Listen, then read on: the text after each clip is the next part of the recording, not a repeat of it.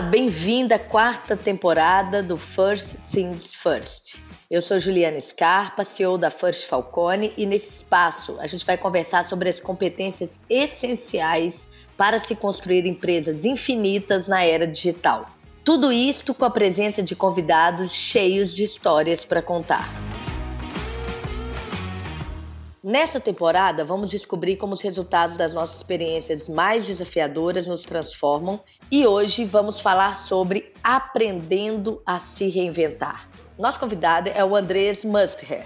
Andrés é formado em engenharia de produção pela USP possui MBA pela INSEAD na França. Ele atuou como Engagement Manager na McKinsey e também trabalhou para empresas como A.T. Kearney, Crescendo Partners e Allianz Capital.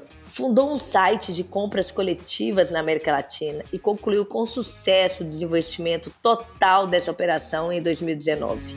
Entre as suas especialidades estão estratégia, fusões, aquisições, do diligence, entre outros. Andrés ocupa hoje a posição de CEO na Westin Casa e Decoração.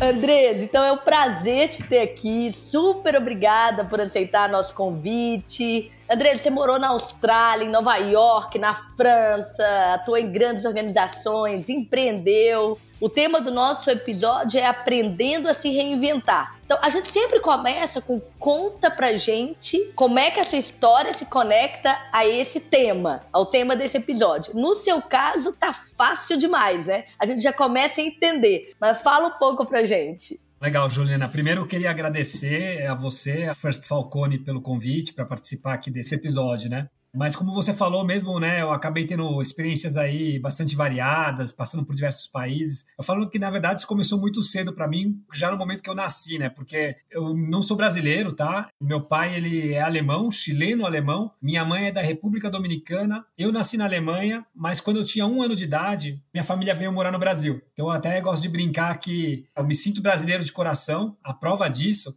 é que na Copa do Mundo lá de 2014, que foi aqui no Brasil, porque o pessoal às vezes brinca, né? Ah, você não é brasileiro, você é alemão, né? Você nasceu na Alemanha. Eu tava lá naquele 7 a 1 né? No estádio, no Mineirão, atrás do gol do Brasil. Sofri pra caramba, né? Só no primeiro tempo, cinco gols lá em cinco minutos. Então eu falo que essa é a prova de que eu sou brasileiro de coração, né? Que sofrimento, Andrés. Que sofrimento. Foi um baita sofrimento, vou te falar. As pessoas indo embora do estádio, né? Ali no primeiro tempo já. Foi um clima tenso ali na hora. Realmente por ter já vivido em vários países, ter tido essas mudanças, eu acho que nesse tema da reinvenção, do ter que aprender, do ter que se adaptar, isso eu acho que acabou ajudando, né? Porque eu fui realmente exposto a diversas situações. Acho que isso ajuda você a sair da sua zona de conforto. Alguns exemplos, né, assim, que eu gosto de contar quando me perguntam sobre isso. Eu morava no Brasil, eu estudei aqui no Brasil, fiz escola aqui, fiz engenharia de produção, e depois, no final da faculdade, comecei a trabalhar. Já fiz um intercâmbio, tá? Fui fazer um ano morar na Alemanha, de novo, do meio da faculdade faculdade, mas voltei e comecei a minha carreira aqui no Brasil trabalhando para uma consultoria americana, que chama Kearney, né? Mas depois de um ano e pouquinho, surgiu do nada uma oportunidade para ser transferido. E não era nenhum país que eu nunca tinha imaginado muito, era para ir para a Austrália. Eles falaram, ó, tem uma oportunidade de ir para o escritório de Melbourne na Austrália. Eu lembro da pessoa que me ligou para falar isso e eu topei na hora. Assim, na ligação eu falei, eu topo, eu vou para outro lado do mundo e fui para lá, mas foi uma experiência, apesar de eu já ter tido as experiências internacionais antes, foi uma experiência difícil, porque eu falava inglês, mas meu inglês não era espetacular. E de repente você está lá inserido num novo ambiente de trabalho, num outro país. O inglês da Austrália ainda é um inglês difícil. Eu me via em reuniões onde eu literalmente entendia 20, 30% do que estava se falando no começo, né? E foi uma fase de ter que se adaptar bastante. E naquele momento eu lembro que veio o meu primeiro feedback e eu aqui no Brasil, eu era uma pessoa que tinha uma performance boa, que tinha avançado rápido na carreira aqui no Brasil naquele primeiro ano e meio, dois anos. E de repente no meu primeiro feedback falaram várias coisas positivas, mas veio um ponto, o seu estilo de comunicação não funciona bem aqui. E eu considerava a comunicação forte, meu, no Brasil. E não era nem tanto pelo idioma naquele momento, era até pelo estilo de comunicação. Eu lembro que isso pegou um pouco para mim. A primeira reação foi: ah, que absurdo, né? Como assim? Lá na Austrália tinha algo de que o estilo de comunicação ele é muito mais indireto, ele é muito mais suave, assim. No Brasil a gente às vezes é um pouquinho mais direto, né? Ali você não chega para alguém e pergunta: ó, oh, lembra aquilo que você combinou? Você já terminou de preparar aquele relatório? Lá você chega e você fala: E aí, John, como é que foi o fim de semana? Foi bom? Você jogou golfe? Joguei. Nossa, foi bom. Você fala uns cinco minutos e aí depois você fala, bom, lembra daquele relatório que a gente falou na semana passada? Será que você já conseguiu trabalhar nele? É muito mais indireto. E eu falo, pô, que ineficiente, né? example Mas depois eu pensei um pouco, falei, não, tem que me adaptar. E me adaptei, né? Eu acabei morando cinco anos e meio na Austrália. E a verdade é que depois eu falei, nossa, como é legal esse estilo de comunicação também. É, sabe, o clima é melhor nas organizações, tem menos briga entre as áreas. Eu notei isso muito na Austrália. A forma deles de trabalhar funcionava muito bem. Mais humano, né? É mais humano. E acho que o ponto é assim, como às vezes você tem uma primeira reação negativa nesse momento de mudança, de ter que se adaptar a uma outra realidade, e depois você pode, na verdade, olhar para isso e falar, nossa, como é legal essa nova realidade. Então você tem que conseguir, às vezes, vencer aquela primeira reação, se jogar um pouco, se entregar à experiência e aí você pode colher frutos. Muito legal. Resistência à mudança não vai funcionar, né? O rio corre para o mar, assim. A gente adaptar o que vem e, de preferência, ser protagonista, né? Em algumas mudanças é muito necessário, né, Andrés? Eu acho que sim. Mudança quase nunca é fácil, né? O ser humano tem uma tendência a se acostumar a uma rotina e não querer mudar, mas muitas vezes vai te render frutos legais se você abraçar a mudança. Tiveram outros episódios de reinvenção, né, Andrés? Conta um pouco mais pra gente dessa trajetória. Então vou até voltar um pouquinho, né? Eu cresci aqui no Brasil, como eu disse, sou engenheiro, né? Estudei engenharia, comecei nessa vida de consultoria primeiro aqui no Brasil, e a primeira mudança foi essa de ir para o outro lado do mundo, 13 horas de diferença de fuso horário ali para a Austrália. Eu sempre tive também uma vontade de empreender, tá? Eu tinha exemplos familiares de empreendedorismo e depois de dois anos na Austrália surgiu a primeira oportunidade para sair de um mundo muito estruturado, de uma consultoria global que estava né, em quase 100 países pelo mundo e para isso de empreender. E foi um dos sócios da Kearney lá na Austrália que resolveu sair da Kearney e começar um novo negócio, uma nova consultoria. E era um negócio um pouco diferente também, era um modelo de consultoria, mas também de fusões e aquisições, ia montar um fundo de private equity, era uma coisa um pouco diferente. E eu também topei na hora, foi um pouco que nem aquela ligação lá para ir para o escritório de Melbourne, na Austrália, assim, ele falou, eu falou, eu vou, eu quero ir junto. E aí foi assim, imagina para quem é de São Paulo aqui, você tá acostumado a estar tá naquele escritório super sofisticado, ali na Faria Lima, né, no 25º andar do prédio, e de repente de uma hora para outra você vai agora para um espaço emprestado, pequenininho, num outro lado da cidade, num lugar muito menos sofisticado ou nobre da cidade. Assim, aquela coisa de começar ali do zero com mais duas, três pessoas a começar a construir. Foi muito legal. Eu gostei muito dessa experiência, tá? Foi muito legal. Depois de pouco tempo, o negócio tinha dado super certo, né? A gente voltou para o equivalente a Faria Lima ali, né? Depois de seis meses, a gente estava de novo na Faria Lima ali de Sydney. Nesse momento, eu estava morando em Sydney, na Austrália. Depois de algum tempo, esse bichinho do empreendedorismo me picou, né? E eu queria ter outras oportunidades desse tipo. E aí surgiu uma oportunidade muito diferente, que foi ir para Nova York. Um amigo meu, que tinha sido meu companheiro de apartamento, a gente dividia apartamento lá na Austrália. Ele tinha ido para Nova York com um banco, tinha resolvido sair do banco e estava tentando fazer um grande negócio de aquisição, né, de M&A mesmo, um portfólio de asilos na Flórida. Era um negócio grande, tá? Era um valor de mais de meio bilhão de dólares o tamanho da transação, e ele estava querendo fazer isso acontecer e queria sócios ali para ajudar ele tinha que levantar dinheiro. Foi uma aventura também, né? Porque fui para lá, a gente não tinha escritório, a gente trabalhava da sala da casa dele, a gente começou a fazer roadshow, falar com bancos blue chip ali em Nova York, e foi incrível como a gente não conseguiu completar no final esse negócio, mas foi incrível como a gente chegou perto,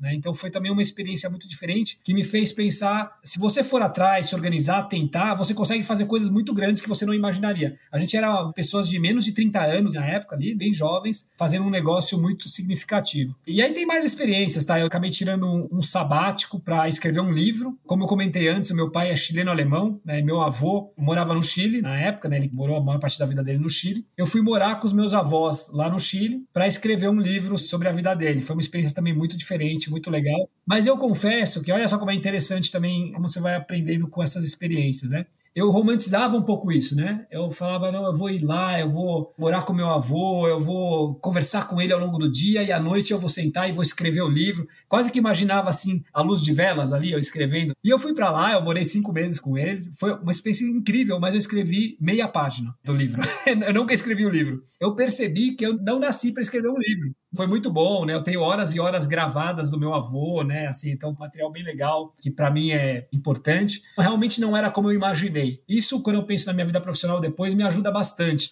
Porque muitas vezes, assim, nas empresas, a gente começa a imaginar, seja na empresa ou seja na sua trajetória profissional, você imagina situações idealizadas, você romantiza com algum projeto, com alguma direção. Eu aprendi a tentar separar um pouco mais, analisar um pouco mais e não cair, às vezes, em decisões erradas que podem vir com essas romantizações. Né? Muito bacana. É de fato um grande aprendizado. Em teoria, as coisas funcionam de uma forma, na prática é completamente diferente, né, Andrés? Exatamente. Andrés, uma trajetória diversa desde a origem, né? Brasil, Alemanha, né? Culturas diversas, muito rico. Dentro desse cenário, onde a gente tem tanta mudança hoje, né? E isso está conectado ao avanço da tecnologia, adoção da tecnologia, a possibilidade de outros modelos de negócio, nova era, né? Eu tenho convicção que as mudanças nem começaram, principalmente modelos de negócio ainda não foram disruptados em série, vamos dizer assim, né? Em escala, a gente tem segmentos chegando, empresas chegando. Eu tenho uma convicção de que a gente está ainda na curvinha lenta, sabe? Eu acho que daqui a 100 anos o mundo de fato é completamente diferente. E aí essa capacidade de se reinventar, né? Ela é crucial. Como a gente tem um cenário hoje que o modelo de educação, de construção e formação das pessoas não mudou, né? Eu acho que vai ser o último. Tem algumas mudanças, coisas acontecendo, mas em tese, em geral, não mudou. Tudo isso é um desafio ainda maior. Quando a gente está dentro dos negócios com todas essas possibilidades e toda a necessidade de mudança, como é que você pensa de qual é o momento certo para diversificar, abrir novas frentes? Quanto que a gente tem que focar no core business? A gente tem ouvido falar muito em ambidestria, que é a capacidade das organizações fazerem aquilo que elas sabem fazer bem, continuar gerando né, o valor com aquilo e, ao mesmo tempo, em paralelo, inovar. Enfim, tendo em vista esse panorama, me fala um pouco, Andrés, como é que você pensa? Ah, esse é um ponto super interessante e é um dos maiores desafios, eu acho, nas organizações, né? O quanto que você diversifica, o quanto que você foca no core, que é outra coisa que se fala muito, né? Você tem que focar naquilo que você já está fazendo. Acho que tem alguns pontos que dá para comentar, né? Primeiro, até um que conecta com esse ponto anterior da romantização. Tem muitas coisas que viram hype, pensando aqui agora no momento do varejo, do e-commerce, que é o mundo que eu estou inserido, né, profissionalmente. Há dois anos atrás, ali, 2021, foi um momento que estavam todo mundo investindo muito agressivamente, tinha um momento de muita hype, então se falava de muitas coisas, não, é live commerce, a tendência é live commerce, não, a tendência é social commerce, não, tem que fazer personalização, tem que tomar um pouco de cuidado, porque às vezes tem muito desses modismos, você tem que tomar um certo cuidado de não romantizar demais eles, para não começar a apostar em coisas que não vão trazer resultados resultado. Não significa que esses que eu acabei de mencionar não tragam resultado, tá? Estou dando exemplo de alguns modismos. Então, tentar sempre analisar, buscar aprendizado para diferenciar e apostar nas coisas que têm mais chance de realmente mover agulha na organização. Dito isso também, eu acho que às vezes tem que tomar cuidado para não focar demais naquilo do só o core. Foca no core business, que é um outro jargão muito comum dos negócios. Eu tenho uma experiência pessoal que, para mim, determinou muito como eu lido com isso, que é quando eu ia fazer faculdade, né, terminando o colegial, passei ali no terceiro colegial no vestibular para engenharia na faculdade que eu queria fazer, que era na Poli, aqui em São Paulo, mas eu não passei no curso que eu queria. Eu entrei em engenharia civil. E o que eu queria era engenharia de produção. Eu lembro que tinha dois caminhos para conseguir mudar para engenharia de produção. Um era uma transferência interna na faculdade, para isso você tinha que estudar, ter notas muito boas, aí tinha uma competição muito acirrada, e o outro era prestar vestibular de novo, que também tem competição muito acirrada. Eu até pensei em não fazer, tá? Não me matricular na engenharia civil e fazer um ano de cursinho. Eu tinha ganhado uma bolsa, não ia precisar pagar o cursinho. Então eu pensei em não fazer poli e fazer um ano de cursinho para daí entrar na produção. Lembro que na época teve um pouco de pressão familiar, mas como você não vai deixar de fazer poli? Você passou na poli, você tem que entrar. Aí no final eu falei, sabe o que eu vou fazer? Eu vou fazer os dois. Eu fiz poli e fiz cursinho em paralelo. Eu ia de manhã para poli, à tarde para o cursinho, às vezes tinha que faltar num no outro, mas fui levando os dois. E eu tinha os dois caminhos para conseguir mudar de curso, né? Se eu fosse muito bem na poli, eu entrava por aqui, ou se eu conseguisse ir bem no vestibular, acabou que pelo vestibular eu consegui mudar, e realmente, o que eu vi mais para frente, o caminho de transferência interna era muito difícil, era uma competição mais forte ainda do que a do vestibular, e consegui fazer a mudança. Então foi um exemplo de não apostar num caminho só, né? Diversificar um pouco, e deu muito certo. Isso acabou me influenciando muito, porque foi cedo na vida, né? Eu tento hoje não cair naquele jargão ali do não, só tem que focar no core. Sim, é muito importante fazer as coisas direito e focar no core, mas você tem que ir diversificando, você tem que fazer outras apostas. Agora, até na trajetória da West Wing, que é a empresa que eu lidero e que eu fui parte do grupo cofundador, a gente fez um movimento de diversificação em 2020. A gente tinha um negócio principal, que é o clube, que é o modelo de campanhas, né? A gente é uma plataforma de e-commerce de casa de decoração que tinha como modelo principal campanhas. A gente, no começo de 2020, lançou o modelo de sortimento fixo, site aberto, é um modelo complementar. Hoje, se eu não tivesse lançado esse modelo, a minha performance teria sido muito pior. Esse modelo realmente gerou muito crescimento para a gente, principalmente em 2021. Também foi um modelo que cresceu em 2022, no momento em que o outro modelo está sofrendo um pouco mais pelo momento do nosso setor, né, do setor de casa decoração, de e-commerce, de varejo. Então, acho que ia fazendo essas apostas e diversificando é realmente super importante na minha visão, mas tomar cuidado com os modismos. Perfeito. A gente tem que ter muito cuidado para diferir meio e fim, né? Tecnologia é meio. Qual é o problema que eu estou resolvendo, né? Como é que eu resolvo em escala? As perguntas têm que estar tá no objetivo, propósito do negócio, né? E a tecnologia possibilita os canais. É, então, acho que isso aí é, é uma armadilha, né, Andrés? Completamente. Você tem que sempre lembrar qual que é a pergunta que você quer responder, né? Então, acho que o mais importante é fazer a pergunta certa. Gostei dessa pergunta certa. Eu chamo do problema que eu tenho para resolver, mas eu gostei dessa tradução, né? Qual é a pergunta que eu quero responder? Muito bacana. E aí, tanto quando a gente muda, né, ou principalmente quando a gente começa esse processo de mudança dentro das organizações e trazendo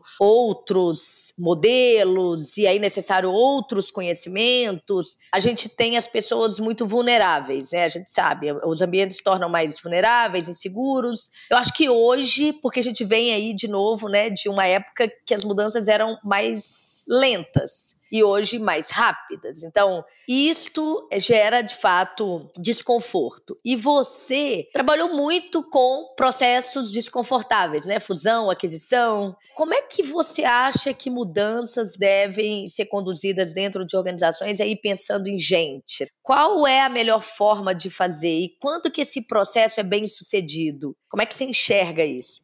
Eu acho que passa muito por empatia, comunicação e também narrativa, que acho que é importante nesses processos de mudança. Tentar se colocar no lugar das pessoas para conseguir depois entender realmente o que, que é para essas pessoas passar por esse processo. Isso, obviamente, vai de mão dada com a comunicação, né? Então, rapidamente se colocar ali, principalmente ouvir no começo, né? Se colocar ali para ouvir o que as pessoas estão sentindo em relação àquele momento. Eu vou dar um pequeno exemplo. Na história da, da West Wing, né? A gente nasceu lá atrás como um grupo que começou na Alemanha, né? Começou em Munique, que rapidamente se espalhou pelo mundo. Eu entrei como uma das pessoas para ajudar a construir aqui o negócio no Brasil, mas a gente era subsidiária do West Wing Europa. Em 2018, a gente fez um processo de management buyout. Eu e o meu outro sócio, com a ajuda de um fundo de private equity, a gente comprou o West Wing Brasil e separou ele completamente do grupo europeu. Mantivemos a mesma marca, mas a gente cortou o cordão umbilical completamente. Foi um momento ali, gerou muita incerteza na organização. Antes você era uma subsidiária de uma multinacional, de certa forma, estava em 14 países. Ah, não, peraí, agora a gente está sozinho, a gente é uma empresa separada, por que, que isso está acontecendo? Então, ali foi um momento muito importante de rapidamente sentar com todas as pessoas-chave, ouvir o que, que elas estavam sentindo naquele momento, comunicar, e aí vem também a questão da narrativa. A gente tinha ali um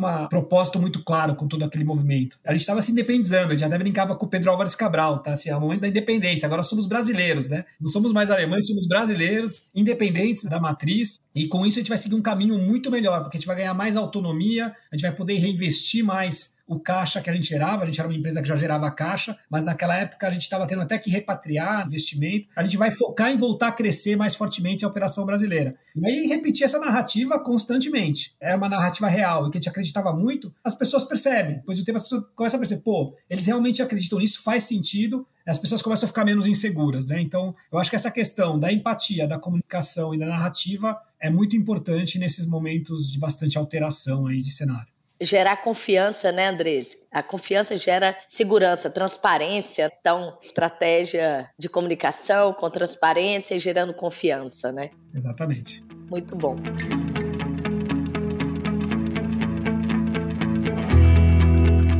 A gente sabe que é muito importante empoderar pessoas para que elas façam as transformações. A gente às vezes fala aqui sobre mudar o negócio, trazer novos modelos, como tudo que a gente falou aqui, mas quem faz isso são as pessoas, essas mesmas que se sentem inseguras, essas mesmas que são vulneráveis. Como que você pensa que a gente pode empoderar as pessoas de fato para que elas façam as transformações necessárias? O primeiro passo, né, é dar o contexto. De novo, é um pouco a narrativa, o porquê das coisas. Gerar aquele senso de missão. Acho que isso é muito importante. Eu vejo muitas vezes acontecendo, mesmo hoje em dia, às vezes em reuniões, né, dentro da empresa, às vezes o gestor chega na reunião e fala: vamos fazer isso, isso isso. Mas ele não fala o porquê que a gente quer fazer isso. O contexto é esse. Nossa estratégia é essa. Dentro dessa estratégia tem um elemento muito importante que é conseguir tal objetivo. Para conseguir tal objetivo, vamos fazer isso, isso, isso. Então, acho que esse é um primeiro passo super importante, né? Gerar esse porquê da missão.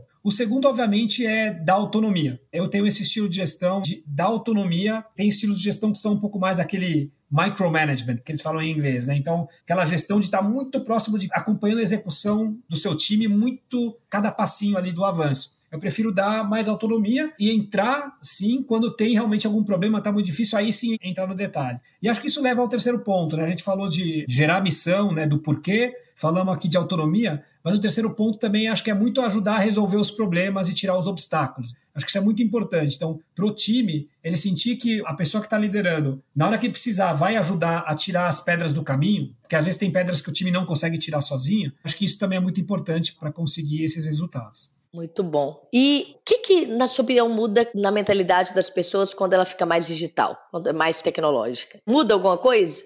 Muda, tá? Assim, começar até pelo exemplo das startups, mas obviamente, como todas as empresas têm ficado mais digitais, isso aí acho que foi muito para dentro das empresas. E pelo que eu acompanho, as pessoas de uma empresa que é mais tradicional, quando elas se envolvem no projeto mais digital, tem esse mesmo efeito. Tem um efeito digital que justamente é a questão da disrupção, do fazer algo diferente, da inovação isso traz um senso de missão muito legal dentro do digital. Você está fazendo algo muito diferente. Algum aspecto do mundo você está disruptando, algum aspecto da economia você está disruptando. Então, isso per se eu acho que já gera uma força diferente. E aí, como você está fazendo algo diferente, o caminho é muito menos claro. E pelo caminho ser muito menos claro, você tem que testar e aprender muito mais rápido. Então, todo mundo aqui agora, como o digital se popularizou, de certa forma, todo mundo já ouviu falar aqui do test and learn, que era uma coisa que as empresas nativas digitais, desde o começo, tinham isso muito no DNA. Mas é porque precisava ser. Você não sabe ainda qual é o caminho. Então, você precisa testar aprender rápido. Se não deu certo, para de fazer aquilo, não pensa no sunk cost, né, no que você já investiu, parte para o novo teste, parte para o novo caminho. Então, acho que isso muda muito. Isso traz uma dinâmica que não é para todo mundo, tá? Tem gente que prefere um ambiente muito mais tradicional, tranquilo, estável, mas para muitos perfis é muito legal. Então não é à toa que as startups começaram a atrair muita gente, né? Então todo mundo queria ir para startup, é legal, tal. Se adiciona também outros elementos de cultura que era muito comum nas startups de ser mais informal, né? Pode de bermuda no trabalho, então tem alguns outros aspectos aí. Mas assim, acho que o principal era isso. Por você estar tá trabalhando em algo novo, em algo diferente, uma disrupção, você ter uma abordagem muito mais de teste rápido, aprendizado rápido e muito mais dinâmica que acaba atraindo muitos perfis. Então, acho que isso é uma grande diferença. E nas empresas tradicionais, pessoal que passa por processos de transformação digital acabam vivendo isso também. Eu ouço assim de CEOs de outras empresas, que às vezes eu interajo, que estão passando por isso, que muitas vezes todo mundo quer ir para aquele projeto. Pô, que legal, eu quero me envolver naquela frente. Eu acho que é muito por esses aspectos permite que as pessoas sejam mais autênticas, né, Andrés? A inovação, ela exige a diversidade de pensamento. Você não sabe o caminho. Então, para além de ser boa a diversidade, quando você está inovando, ela é absolutamente necessária. Senão, você vai estar sempre no mesmo caminho, com a mesma ideia. E aí, eu acho que ser autêntico é muito mais fácil, né? Ambientes mais tradicionais, engessados. Até quando você fala sobre a bermuda, né, o chinelo, eu sempre vi isso muito mais ligado ligada à autenticidade.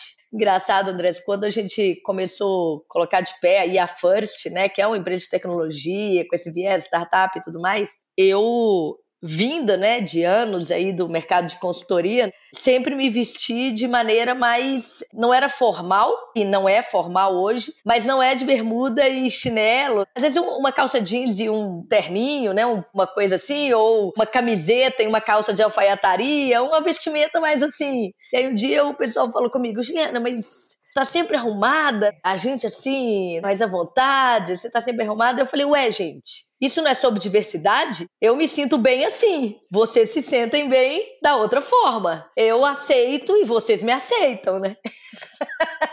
O ponto que você está falando, Juliana, eu me identifico muito, tá? Se eu te falasse os primeiros anos, agora até ando um pouquinho mais informal. Hoje eu tô de camisa polo, mas durante muitos anos no West Wing, assim, o meu uniforme era calça jeans e camisa, camisa mesmo de botão social, que era muito diferente do jeito que o resto do pessoal em geral se vestia. Mas é bem isso que você falou, é você poder ser você mesmo. Eu gostava, eu gostava de me vestir daquela forma. Talvez um pouco também pelo meu histórico de consultoria, também era de consultoria, né, antes de começar a empreender. Eu acho que é isso. Na West Wing a gente faz pesquisa de clima, né, com as pessoas, conversa com o time. O que a gente vê, uma das coisas que o pessoal mais gosta é que o pessoal fala assim: eu posso ser o mesmo aqui nessa empresa. Eu me sinto aceito como o mesmo. O que é isso? É poder ser autêntico, é não sentir que você tem que jogar algum outro papel que se encaixa mais naquela organização. Isso é, realmente é super importante para a retenção, para a satisfação dos colaboradores, para a felicidade ali no dia a dia, mas principalmente para você conseguir realmente ter diversidade na empresa, que é fundamental para inovar, como você falou. Se você não tiver ali pessoas pensando diferente, não tiver uma cultura que incentiva isso, você acaba ficando um pouco parado no tempo.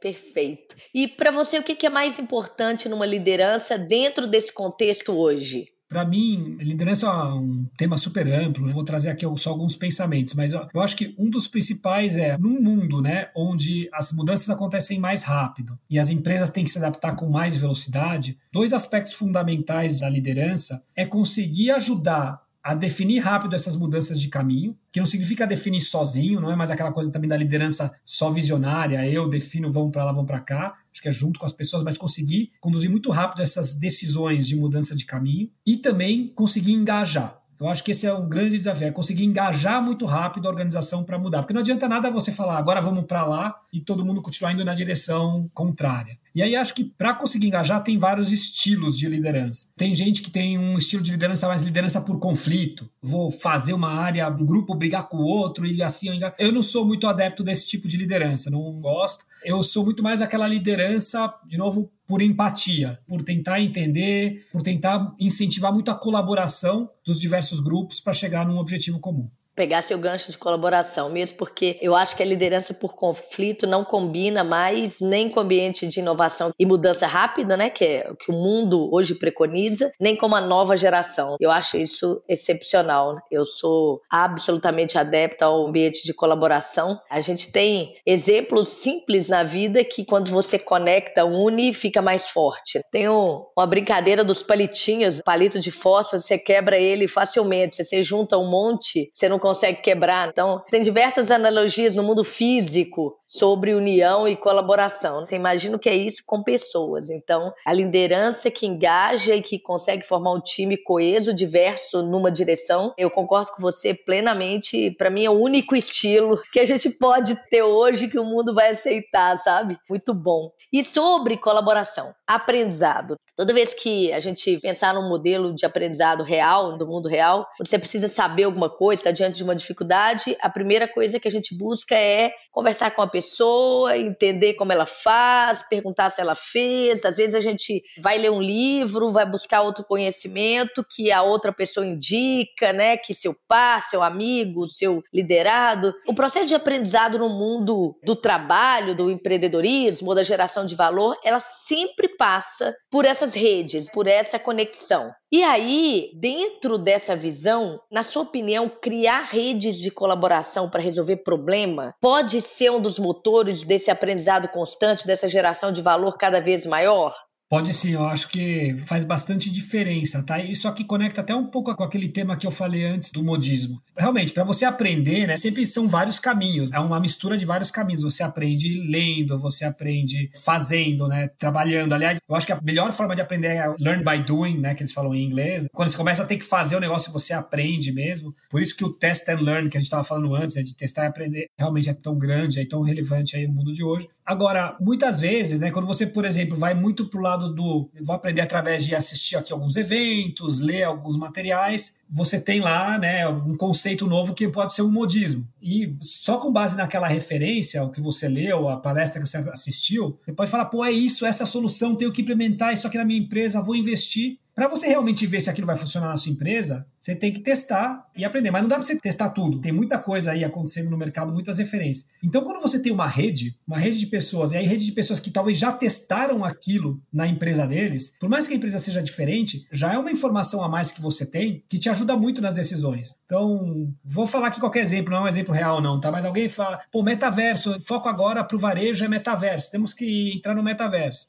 Às vezes você conseguir falar com alguém que falou, pô, testei isso aqui, ó, na minha empresa, o metaverso, não deu certo aqui por causa de A, B e C, você já vai olhar para aquela oportunidade de uma maneira diferente. Então, para você conseguir saber isso, você tem que ter essa rede de contatos, falar com outras pessoas que estejam passando por experiências similares, que de alguma forma te ajudem nas decisões. Então, eu acho fundamental, é uma coisa que eu tenho buscado cada vez mais ter essa rede para me ajudar no dia a dia e nas decisões. Excelente. Eu também, Andrés. Concordo plenamente. E ainda sobre aprendizado, como é que os resultados dos seus aprendizados ou seus resultados te transformaram? São muitas coisas, né? Acho que talvez uma das principais, assim, é que eu acho que todo mundo, né, às vezes, tem crenças. Esse talvez é o meu maior aprendizado recente, tá? Na minha vida. Agora eu tenho 40 e poucos anos, eu tô 44 anos. É a questão das crenças limitantes. A gente, às vezes, tem crenças que nos limitam, de certa forma, né? Visões do que a gente é, de onde a gente pode chegar, que acabam determinando até o seu caminho. Porque se você acredita naquilo, é para onde você vai. Aí tem um exemplo muito diferente aqui da vida pessoal, na verdade, que me fez começar a desafiar mais mais essa questão, que é o surf. Eu, quando tinha 20 e poucos anos, meus irmãos surfam e eu quis aprender a surfar. Também fui morar na Austrália, um país super bom para surfar. E eu não consegui no começo, sabe? Eu tentei algumas vezes, fui, não consegui. E eu, de certa forma, fiquei com uma crença de que ah, esse esporte não é para mim, sabe? Eu não nasci para surfar, eu não vou conseguir. Inclusive, a, minha família tem uma casa no litoral aqui em São Paulo, então sempre fui para praia com bastante frequência. Uma praia, aliás, excelente para surfar. Meus irmãos iam surfar e eu nem ia, assim, nem tentava, e fazia porque né, não é para mim. Eu já tentei lá atrás quando eu tinha 20 e poucos anos e não consegui. E aí, há um ano e meio atrás, depois dos 40, do nada eu resolvi tentar de novo. E consegui, sabe? Depois de algumas poucas vezes consegui. E agora eu tô surfando, né? E é impressionante, eu pensei, nossa, como assim, por 20 anos da minha vida, praticamente, eu, eu não persegui um, algo que eu, hoje eu adoro. Tô, ainda sou super ruim, né? Não sou nenhum grande surfista. Mas... Não, mas também não é para campeonato, né, André? Você não tá querendo ser campeão mundial, né? Exatamente, ainda mais aos 40 e poucos anos, né? Mas impressionante como, assim, por muito tempo eu não persegui uma atividade que eu agora adoro, que eu acho super legal, por uma crença limitante, né? Então, para mim, talvez esse é um dos maiores aprendizados e buscar vencer elas é muito importante. Tudo isso tem muito a ver com se reinventar. Reinventar, aprender, sair da zona de conforto.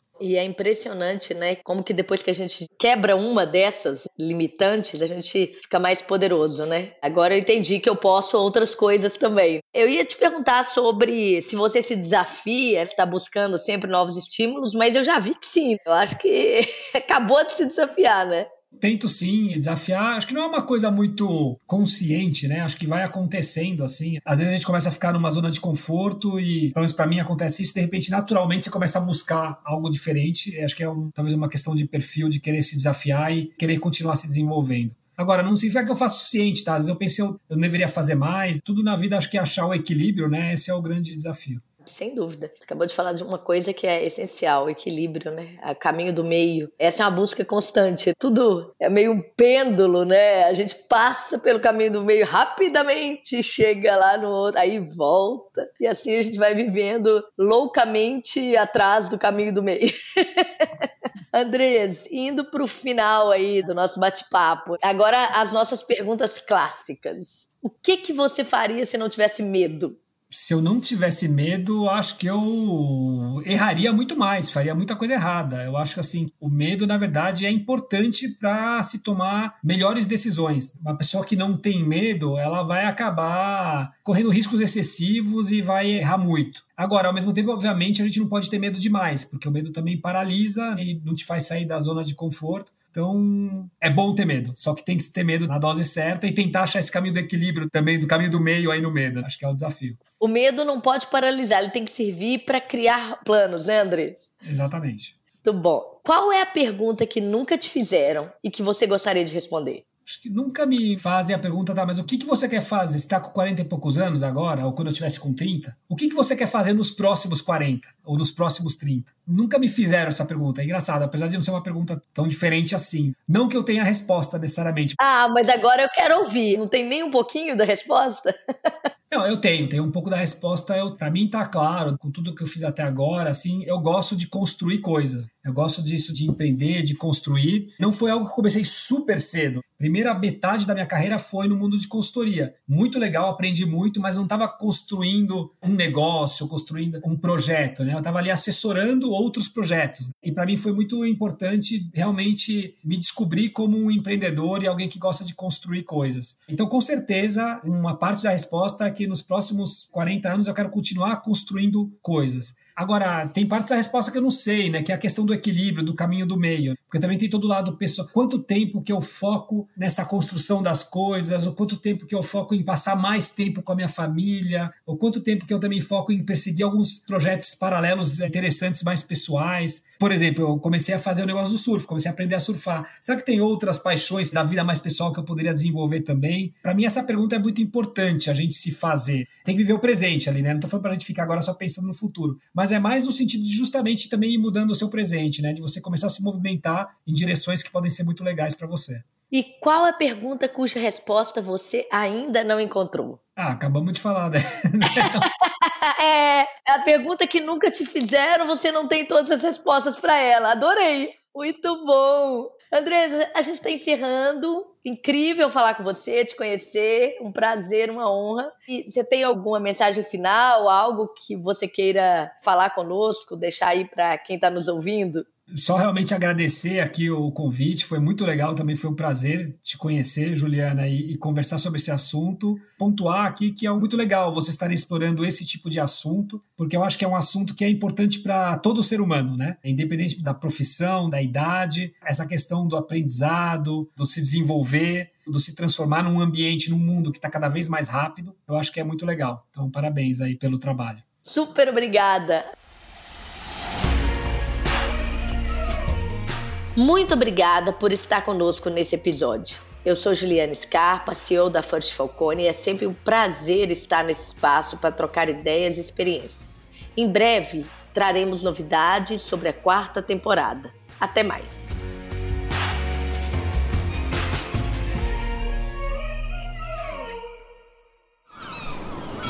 Este podcast foi editado pela Maremoto.